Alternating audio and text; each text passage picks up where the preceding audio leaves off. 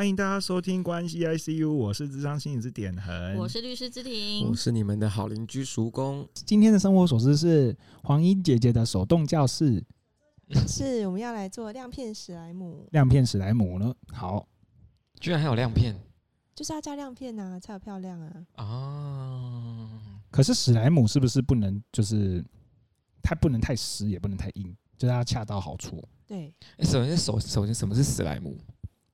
什么是史莱姆？它就是像鼻涕一样的东西，黏黏 Q Q，像一个面团，然后可以拉的很长，这样子。就泛指一些就是粘稠状的，它就是物品，一种一种粘土。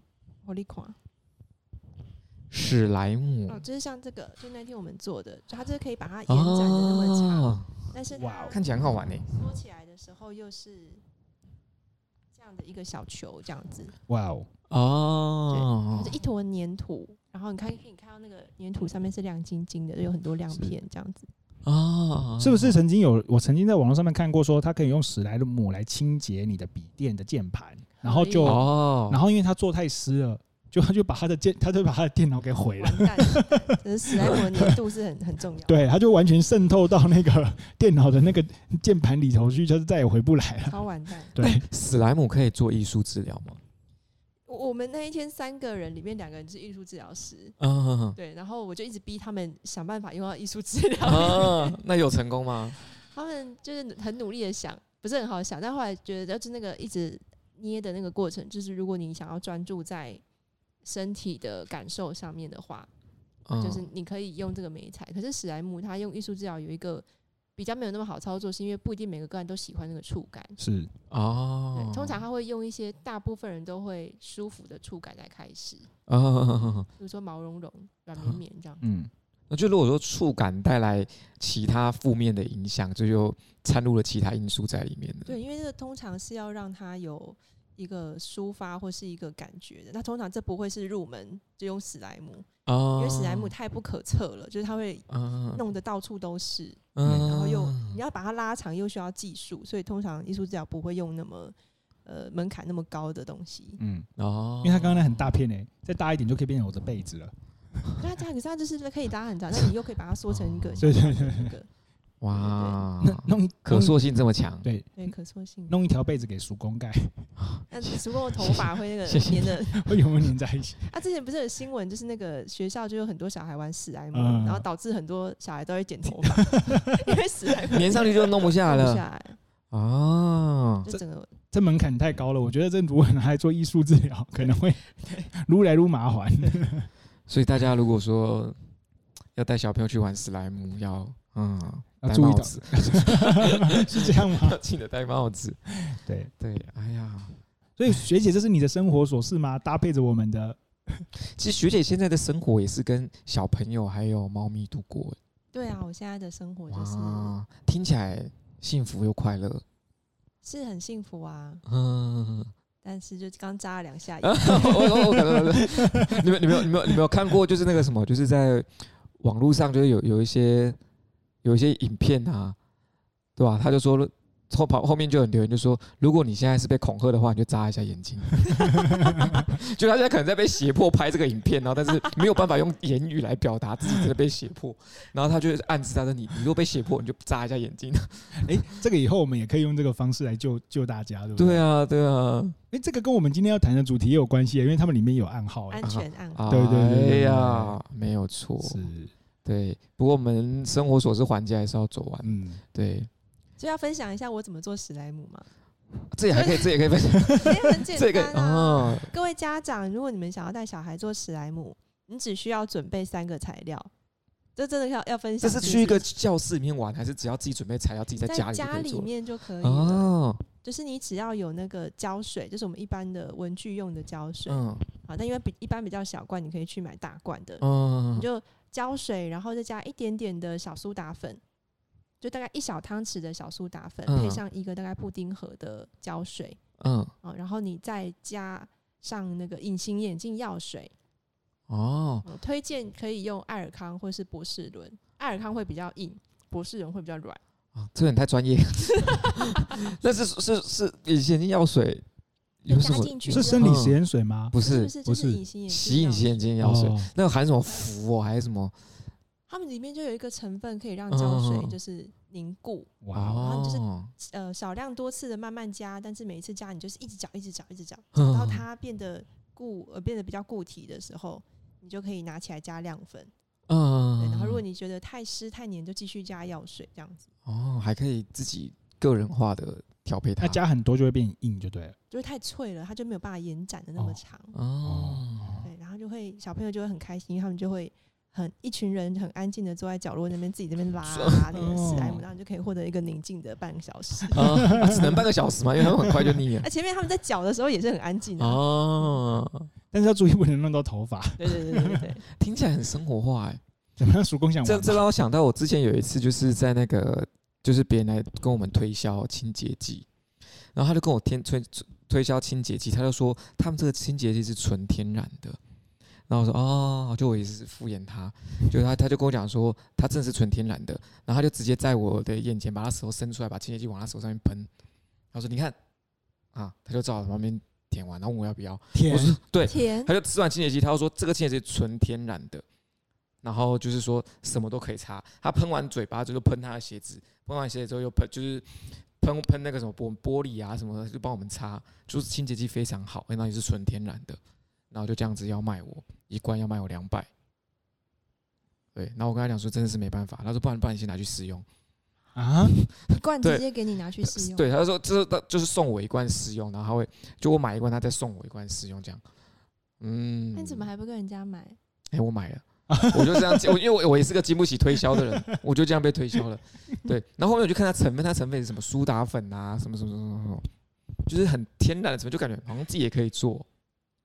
对，感觉跟史莱姆的那个应该是蛮类似的。我下次叫我妈妈来教你们做清洁剂啊，因为她的清洁剂真的假的？自己做的？真的是自己做的。可以吃吗？我是不知道，我是不会吃。妈妈不要喷在手上舔一下。我不要，我下次拿一罐各各拿一罐。我看到别人吃清洁剂，我真是吓到。那个真的蛮惊人的。但是你说的没错啊，清洁剂可以天然自己做。我们家里的清洁剂，我们自己做了一大桶。他会去削那个柠檬皮，我妈妈会去削那些哦，对对，柑橘的那个成分里面有柠檬。对对对，然后他就是也是弄小苏打，还是一些什么起泡剂之类的，然后就变成可以。可以就是在家里自己做的那种，就是有机的或天然的清洁剂，还蛮好用的哦。我下次都各拿一瓶给你们，可是会用奇怪的宝特瓶装，嗯，因为是自己，因为是自己装。谢谢吴妈妈，先跟吴妈妈讲好。那点恩呢？点恩这这阵子还好吗？这个就讲让我想到一个生活琐事，宝特瓶这件事情。我刚刚本来就是在想这件事，就是因为我就是会去健身房嘛，然后因为大家都知道我是个嘻花的人，所以我刚开始去的时候呢，就带那种很贵重、很高级的，就是水壶去。嗯然后因为我就是一个很健忘的丢三落四的人，对，所以我就把它就是丢掉了，就是就丢了好几个，就是高级的保温瓶，一个都好一两千块的那种。然后后来我就觉得这样不行，我就把它改成那种就是就是一般的更便宜的那种简单的随手杯而已，就是很便宜，就是可能你买什么东西，他就送你一个 PU 杯，类似这样子的，买个蛋白粉，他就送你一个杯子。好，我就先带那个。结果呢，我还是把它弄丢。然后我就想说，好，算了算了，那我觉得不要再带这种东西去好了。我就决定我要带保特瓶去，就保特瓶有装有得装水就好了嘛，运动不要那么稀花啊。然后你知道发生什么事吗？被清洁的阿伯丢掉，看起来像垃圾。对，所以我不管怎么样，我在那边都喝不到水，我真的快气死了。会不会觉得叫你不要喝水？怎么可能？我看 大家的大家处心积虑就是不想让不想让我喝水，是不是？因为我平常都去装太多水。对，哎呀，对。那请问大家，如果遇到这种状况，你们要怎么办？我应该要改掉我健忘的这个镜头的。当然啦、啊，肯定是改掉健忘的问题吧？对，因为这个健忘问题也让我们今天的这个。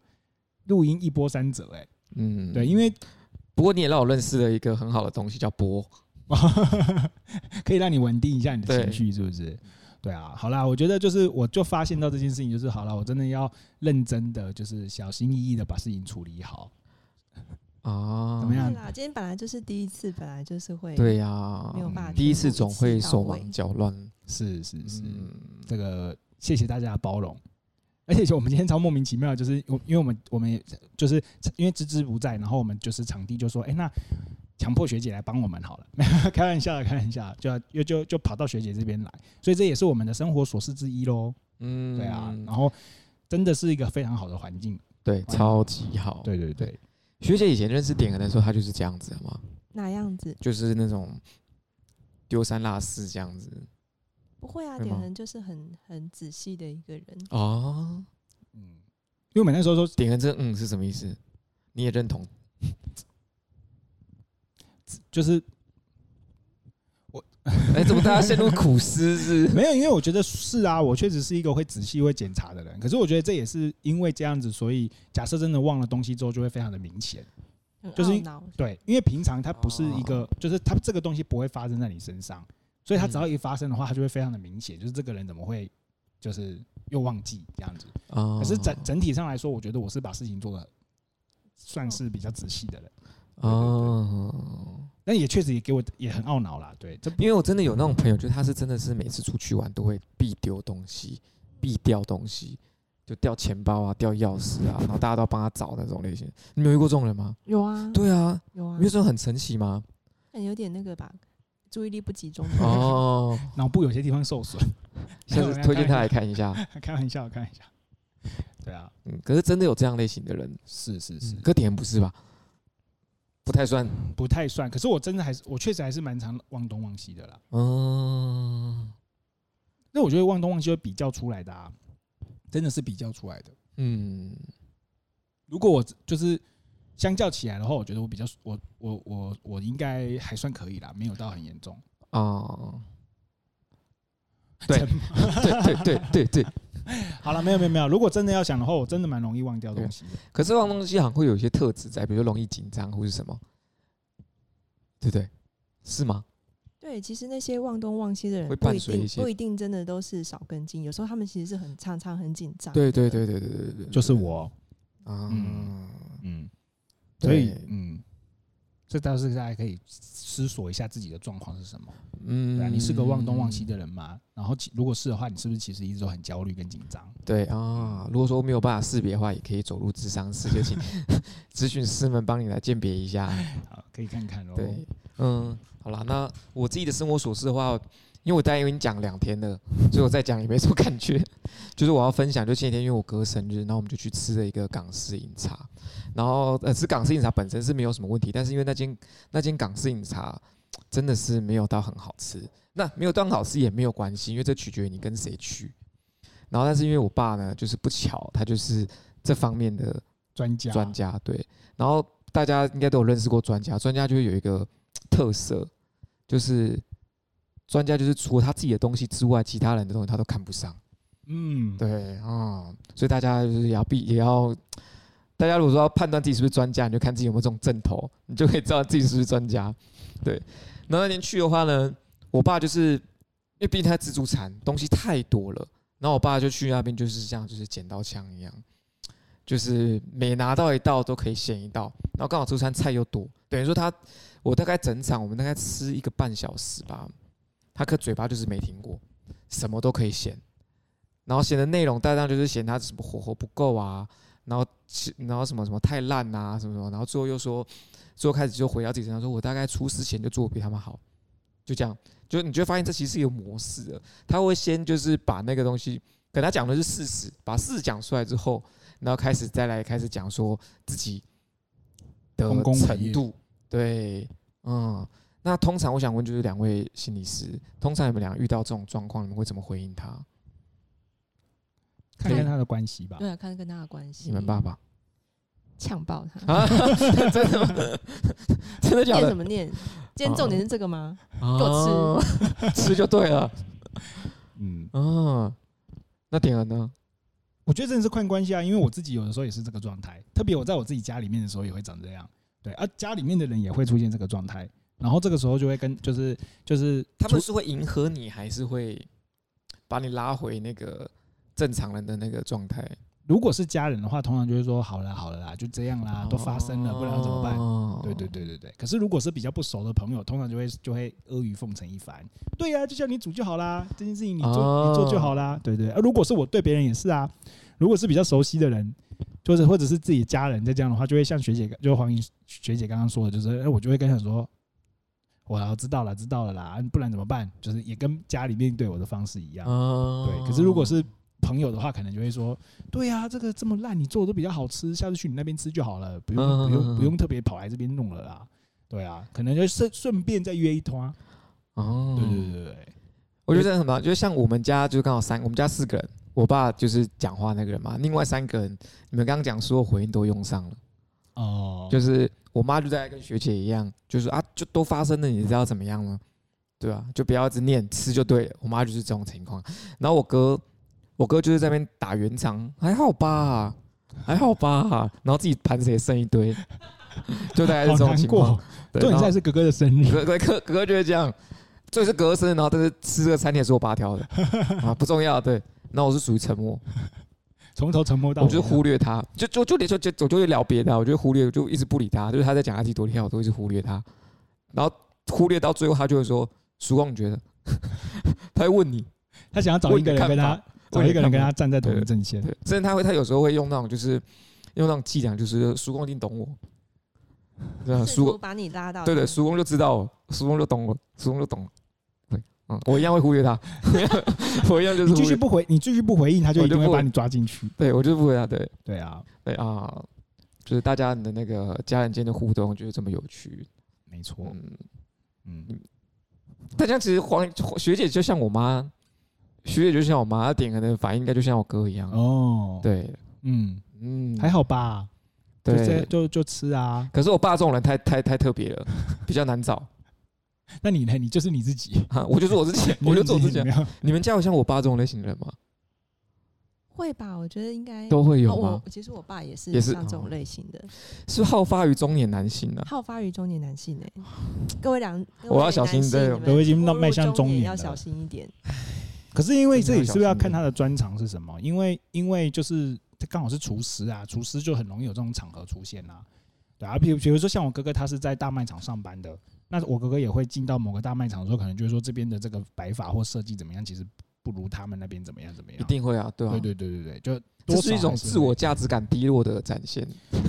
嗯，是一种男性说教嘛，就是要好好的讲一下，你其实是很懂这件事情的。嗯，那有可能有时候会发生在那个、啊、比，就是比较这件事情很难说。比如说我以前在高一念书，刚到高师大的时候，我就说哇，高师大附近真是美食沙漠哎，好可怕，好难吃哦。就也会说类似这样，就我以前在高一那边热河街多好吃啊。对，就可能也会有有这类似这样子，自己经验上面觉得自己很厉害的这种过程，嗯，大家要警惕自己。好，那我们就来聊我们这一次的主题啦。我们这一次的主题呢，是要聊另外一部有趣的电影，叫做《解禁男女》。嗯，大家都好好的看吗？有啊，我嗯，就是我觉得很好看。但是跟我想象中的方向不太一样，因为当时我听到就是就是收到这个讯息要看这部片的时候，就说它是 BDSM 嘛，对。然后呢，我就在想说，嗯，应该会很精彩，然后应该会有很多，就是而且因为女主角是徐玄，然后我想说，哇，我是叫余力，我已经被两个人纠正了，欢迎纠正。不是余力，是徐雪。对对对对，为什么你都知道啊？芝芝也纠正过我一模一样。我有 follow 过少女。他们俩是长很像。有一点，有点像啊。初学者会容易初初学者，我是初学对少女时代初学者。嗯，然后你知道，就是我就我就抱持着一个就是你知道不是很健康的心态，准备了一些卫生纸啊。你把它当 你把它当 A 片看吗？那你会很失望哦。本来本来本来对，就哦嗯，但是我觉得仍然给我带来很多启发跟想法。对，我觉得是好玩的。等等等等，我们可能会。多谈论深一些。嗯，我觉得这蛮有趣，就是因为我记得我在看的时候，老实说，我也是有受到一些冲击的。对，可是就是两位心理师看完之后是会觉得说，哎，好像也没有演到什么东西，是吗？哇，我觉得他演的很重要，我觉得他才演出 BDSM 的精髓。是是是是，BDSM 精髓不是那一些跟性没有刺激的画面，那些都只是工具而已。我觉得他这部剧把 BDSM 的很重要的一个东西演出来了，就是关系。对。那个关系才是这个东西的精髓，重要的地方。嗯，那我们在开始之前，我们可以先来，那我先来讲述一下这之间大概是什么故事好了。好，它呢就是故事是发展在一个韩国的上班族里面，就是两名本来是同事，那他们就是意外的发现了一些东西，就是男主因为。包裹的寄来，然后男主的名字跟女主太像了，所以女主不小心拆开男主的包裹，那发现里面有一个不该在那个应该说不该被人看到的东西在里面，它算是情趣用品嘛，对不对？然后可是不是一般的情趣用品，是一些比较特殊、特有有有特殊目的的情趣用品，一条项圈，对。对，然后那时候男主发现这件事情的时候，他其实就非常的惊讶，非常恐慌。那恐慌的原因就是他怕别人把他当成异类，或是变态，或是什么，他有这一层的疑虑。然后他就赶忙的解释。然后到后来呢，男主最后决定跟女主坦诚这件事情，然后他们就针对了男主这个特别的倾向。展开了一连串的剧情啊，嗯，对，这大概是整部剧的剧情所在。对，那他们签订了一个契约，嗯、契约以及游戏的过程。对对，那这个倾向呢，这个里面叫做 BDSM 嘛。对，那黄怡学姐要不要帮我们解释一下什么是 BDSM？哦，BDSM 它其实是有三个东西，它一个是 BD，一个是 DS，一个是 SM。那 S M 大家都比较常听到嘛，嗯，S 就是那个施虐者，对，好，那个 M 就是那个受虐者，所以我们有时候会说，哦，你很 S，你很 M，就在讲这个 S M。那另外两个 B D 跟 D S 呢？B 的话就是呃，bondage 就是把那个人绑起来，然后 discipline 就是调教，B 是绑的意思，绑缚，把那个人绑起来，束缚起来，好，这个叫做 B。那 discipline 就是去调教那个人，我把你绑起来，而且我调教你，好，这样子。那再来还有那个 D S。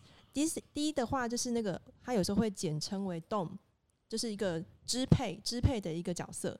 然后 S 就是相对于他的臣服者，然后有时候会简称于 Sub，嗯，就是 Dom 跟 Sub，嗯，就是 D 跟 S 这样子。所以他们这三个东西哦，用英文合起来刚好可以变成 BDSM，嗯，哦，所以它里面其实是有呃绑缚跟调教、支配跟臣服、施虐跟受虐哦这几种不种不一样的元素在里面。啊，哎、欸，其实我我没我没太听懂，BDSM 它其实是排列组合出来的，所以它虽然是四个英文名词，但是它其实融合了三三对的词句在里面，分别是 BD、DS 跟 SM，是。对，所以 D 跟 M、D 跟 S 会出现两次的解释，是这个原因。嗯嗯嗯，对，对。对，这样可以吗？对，哎、欸，我觉得点恒这边就是讲的比较清楚，它其实是 BD 再加上 DS。再加上 S N，嗯，所以有 B D D S S M 就简称为 B D S M 啊。可是他们 B D S M 各自又有自己的意思，对对对。然后但他们分别组合之后，还有其他的含义。B D S M，嗯，大家 mark 起来，那个学测会考。重点题。对，重点题那个会考在那个叫做那个叫什么那个阅读测验，阅读测验。对，听力测验，像刚刚刚刚是听力测验，对对，所以在剧中里面呢，女主角就是 D，男主角就是 S，对不对？就是一个是 Dom，一个是 Sub，然后他们也在契约上面就是以 Dom 称之为女主角的 Dom 方，跟 Sub 方就是男主角这样子。嗯，支配方跟臣服方，那臣服跟受虐是一样的意思吗？不太一样，是一样的概念吗？不太一样，这个不太一样概念的。对，我我感我的意，我我的理解上面，受虐比较就是，呃，它这是一种方式，但是你其实臣服它有很多种意义上，它不只是受虐而已。哦，这种心境上面的，我必须要服从你，你就是我的主人，你所有的要求我都必须要遵守。嗯，所以这个遵守这个东西不一定，它当然包含受虐，但不限定于受虐。哦，比较广义一点的感觉。就是一个呃权力上面的位阶上面的东西。嗯嗯 OK，因为其实这部电影在针对 BDSM 这个东西是可以称作族群嘛，BDSM 这个群体是有这个群体的存在的。就他们针对 BDSM 这个群体是有进行一些比较深入的探索，也有做一些科普，可以这样子说。嗯，那大家是看过这类族群的人吗？因为我我我在看的时候，因为我我在看的时候，我第一个第一个不理解的是，真的有这样类型的人存在吗？其实还蛮多的耶。哦，对，当然，那个他们自己会有呃自己比较常互动的一些场场所或者一些活动。嗯，那当然，如果我们完全没有兴趣的人，可能你你就不会特别去搜寻这样活动。但其实他们的活动其实也还是蛮固定有在办的。嗯，那大家在什么？有自己身边是有朋友就是这样。我也是听到我朋友他们有在参加这样的活动。哦，所以才会好奇，想所以问一下他们那个活动在做什么，才去认识一下这样的族群。那那个活动在做什么？活动在做什么？就是，嗯、呃，其实有点像一个聚会。其实那个活动也一样有很多种形式。有时候它就像是一个 party，或者它只是嗯、呃，像一个大家可以交流的地方。甚至有时候他们会办一些课程，比如说教你怎么样绑那个绳结。哦，哦，就是教你怎么样绑的又牢又结实又安全这样子。嗯啊，因为我第一看这部电影，我是非常多困惑，尤其是针对 BDSM 这个族群，嗯，就因为我真的不太理解，不太、不太、不太了解，我都没有接触过，对，所以点人在看的时候，你是本来就知道这个族群的存在，我我知道啊，知道知道，甚至我觉得你如果你要说，就是如果我在我自己的生活当中掺入一点点这样子的。倾向在里面，我觉得我也可以接受这个东西，欸，哎，对，它不是一个，它不是一个，我觉得我感受不到的一个互动方式，就是我可以体体验到，就是就我自己本人，我都可以体验到这个互动方式，就是呃，有一方可能比较就是是听听从命令的，然后另外一方是比较给予指导、比较控制的，就是父母跟子女、上司跟下属。会有这样的权利的关系，相近的权利的关系。对，可是这个差别是不是差别在就是 BDSM 的的的那个朋友们会在这个权利的过程中感受到愉悦。嗯，那像假设刚刚点人说自己在那个生活中也会有这样的经历吧，对不对？可是会感受到愉悦吗？差别在于你会不会去追求这件事，就是。可追求是因为感受到愉悦才是追求，对吧？对，是因为我愉悦，所以我特别去追求这件事。所以那发现是因为我我们刚刚讲，因为追求是你感受到愉悦，发现自己对这东西有这种倾向，才主动去追求嘛。那说回到最源头，就是我如果说今天我要发现我是 BDSM 这类型的朋友的话，我是在这关系中无形发现，原来我有这种，我会兴奋。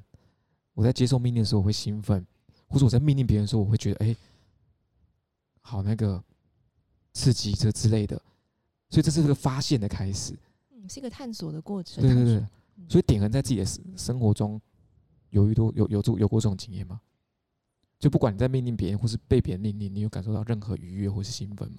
不会啊，不会不会不会哦。可是如果说这个人我你自己对他是蛮有好感的，或者是你就是喜欢他的，你会觉得被他命令或是怎么样是不会怎么样的，甚至会觉得蛮好的，可以。那这种算吗？完整一点。那这种算吗？那我想问点和你被你喜欢的那个人命令的时候，你的感觉是什么？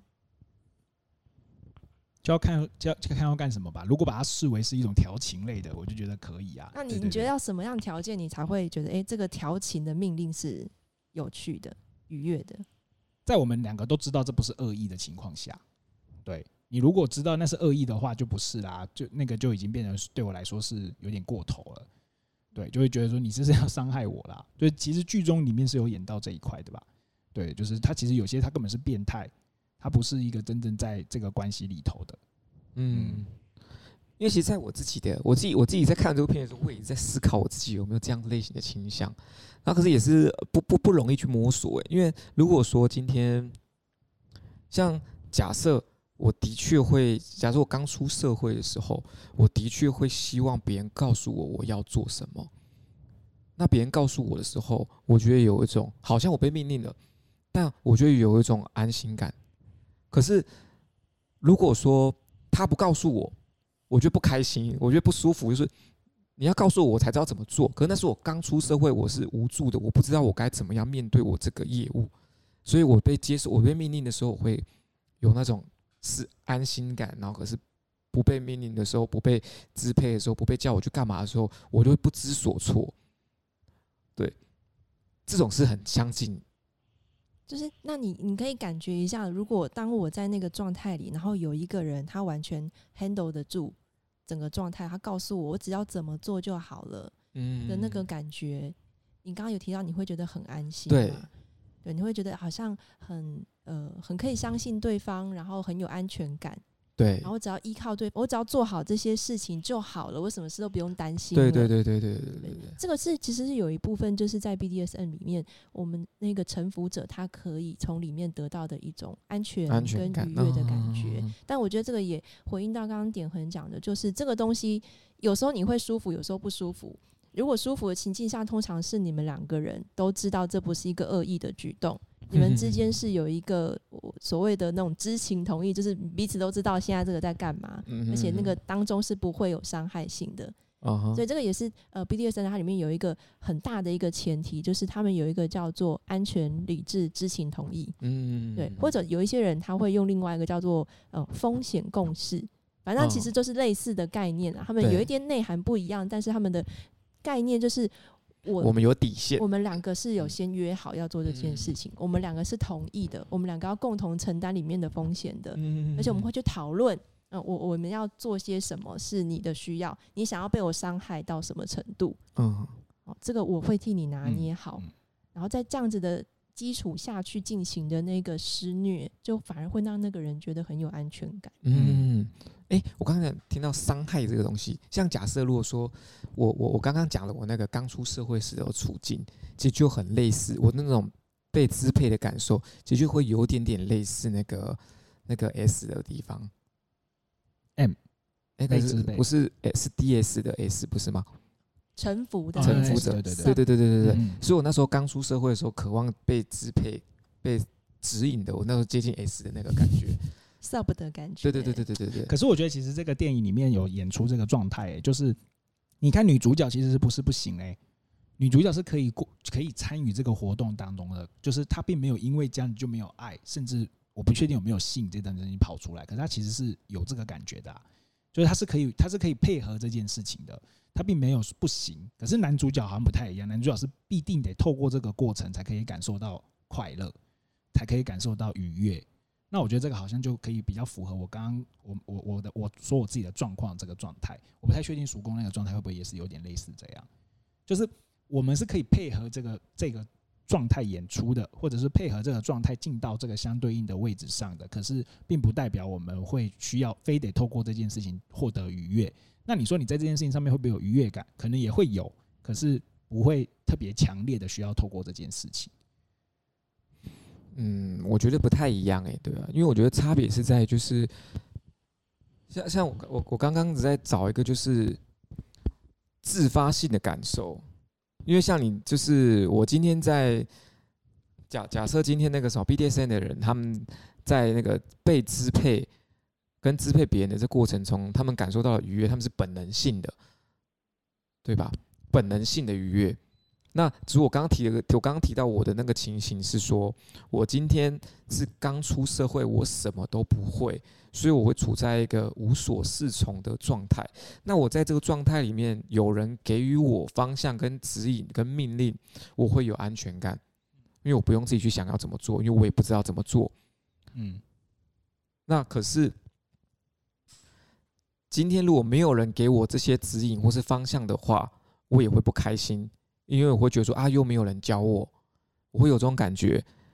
对，那我这种感觉也是自发性的，也是很本能性的。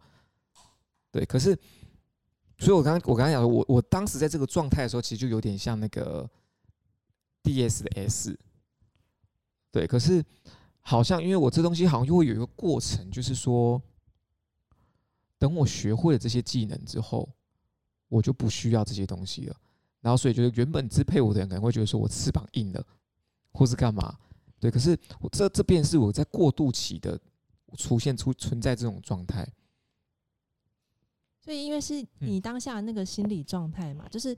我觉得那个是相对性的，就是你你因为当下在一个很无助的那个状态的时候，你会渴望有另外一个对象来支配你。对。但后来当你没有在无助的状态，你就不需要啦。对对对对对对。所以这个东西只有在一个你无助状态下的时候，才会喜欢人家支配你。嗯，那所以就是如果说我们去统理解那个真实，他们有 S D S 的 S 这种形象的话，他们是喜欢自己在一个无助的。感觉他们多数情况是在一个比较弱势、比较无助的状态。我觉得，像如果有看到这个电影里面的人，就会发现那个呃，很享受当被臣服者的，对，而被很享受当臣服者的那个男主角，其实他平常在工作上面是很有优秀的，对对对，优秀很有能力，甚至很强的。或者当我们也许从其他的电影里面也会看到那些 sub 的人，其实很多时候他们其实是在外的工作表现是非常好的哦，甚至是很强的角色。像我不知道大家有没有看过那个有一个美剧叫做 Billions，就是金钱游戏嘛。嗯，大家有看过那部？听过没有看过。对，那那一部呃美剧，它的那个男主角，他在第一集的第一幕的时候，嗯，他是一个美国纽约州的很高层级的检察官，嗯，呃，他就是一个正义的化身，平时是打击犯罪的人，嗯，但是在那个第一幕呃第一季的第一集的开头，就是他被他的太太全部绑用绳子绑起来丢到地上。然后他太太是尿在他身上，嗯，对，那个是他们他很享受的一个过程。所以你说那个呃，为什么会享受于那个臣服？有时候不一定是因为呃，他平常看起来是一个很很无助、很很需要被人家帮忙。有时候反而是他在外面很强势，哦，他到外面是一个样子，但是他内在有一些部分是他也想要软弱，然后他也想要有一个可以不那么强的地方。哦哈，它是一个相对相对的一个概念。我在外面越强，我就一定会有一个另外相对的力量是，是呃，我想要是成为另外一种反面，完全反面的样子的。这个时候，他就可以在 S N 里面去享受另外这一个面向的自己。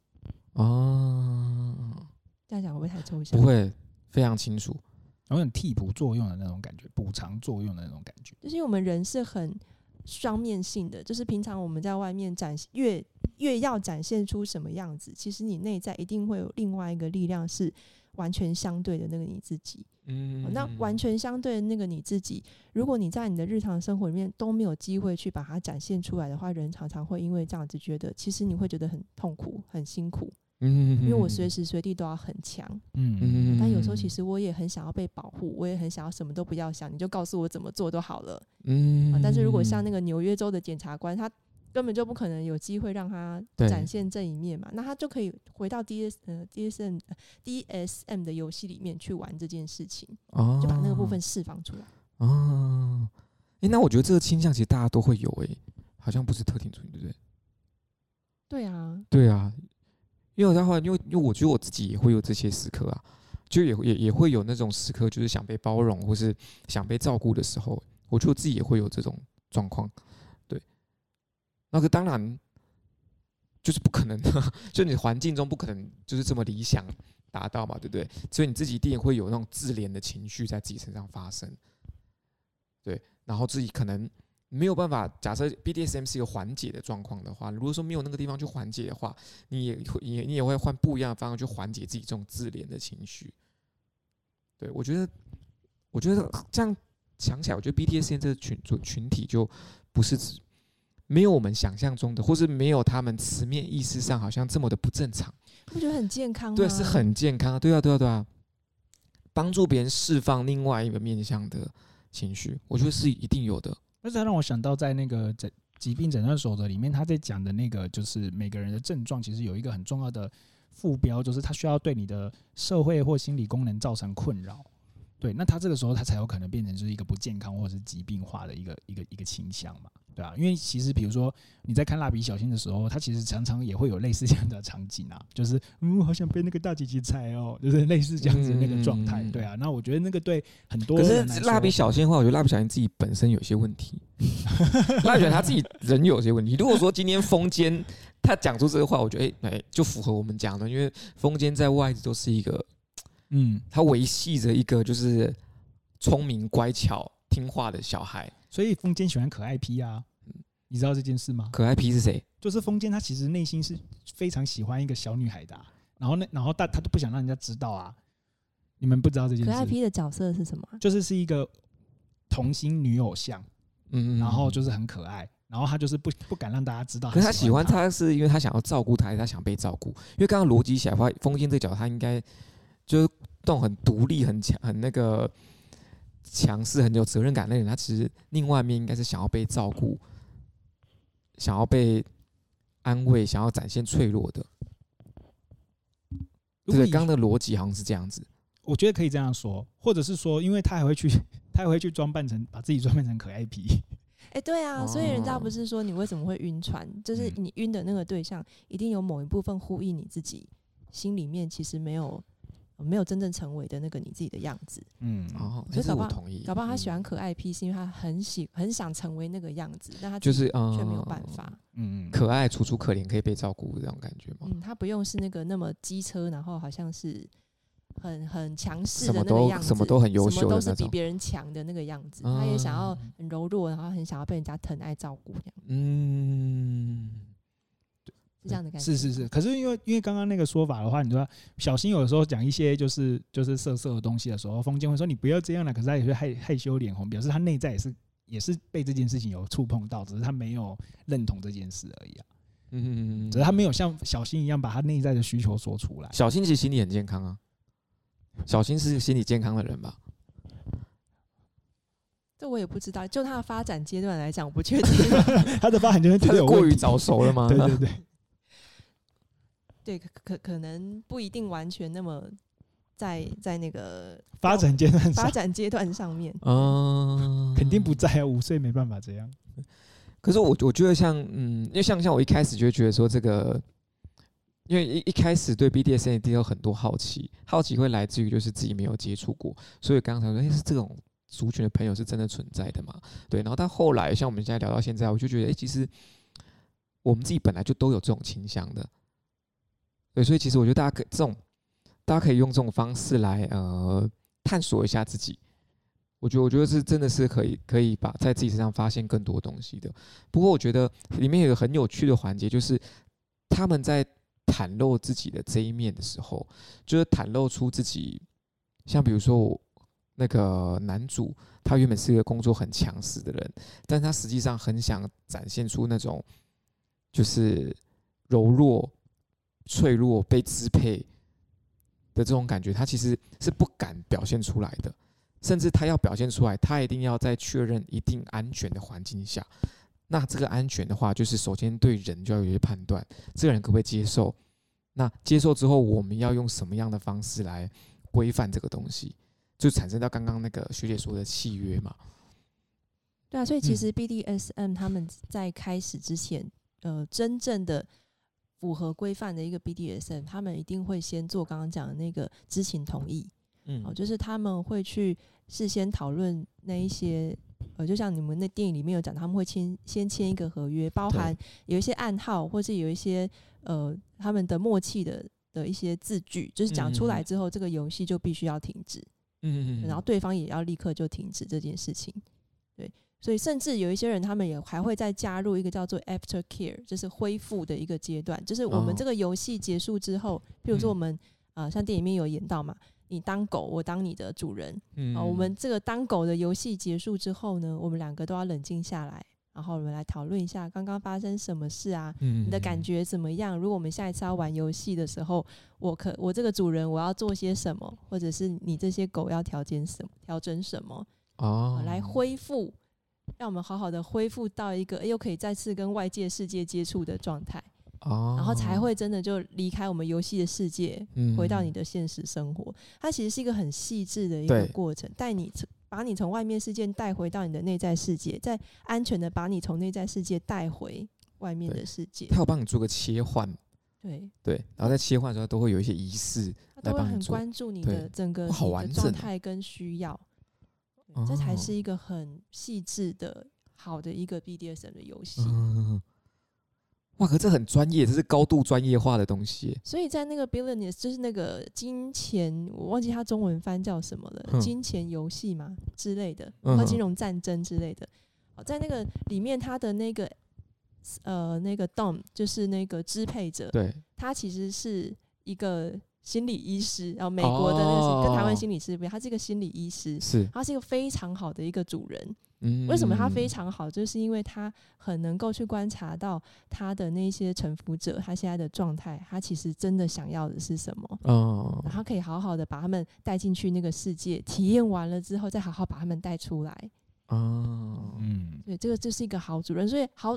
一个好的一个支配者，他其实不是只有暴力去打别人而已，他其实要非常温柔诶、欸，嗯，他非常的体贴的一个服务业。对，那这样听起来，那心理医生没有享受到啊。哎。哎。哎，OK 哈，上集到这边了，大家看下集哈，啊记得看哈，好，好，拜拜，拜拜，拜拜。